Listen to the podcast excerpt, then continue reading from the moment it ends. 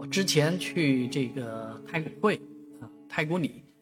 这个到这儿的时候呢，会发现，哎，有好几台钢琴放在这个商场和商场到地铁的通道之间，哎，那这个东西放在那儿是蛮风雅的。当时也有一些呃年轻帅气的小伙子在那儿弹钢琴，我还拍下来啊发了一个抖音，呃，结果呢，最近一位老阿姨路过的时候呢，看见有人在那噼里啪啦乱弹钢琴，啊，就发火了啊，这个对这位弹钢琴的人表示不屑啊，吵架啊，那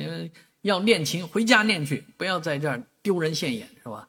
确实，这个事情呢，把商场也搞尴尬了。因为商场把这个钢琴放在商场里面的，呃，是一个行为艺术，是一位法国艺术家放的。而这个钢琴也是让大家随便去弹奏的啊，不一定要成曲啊。但是，呃，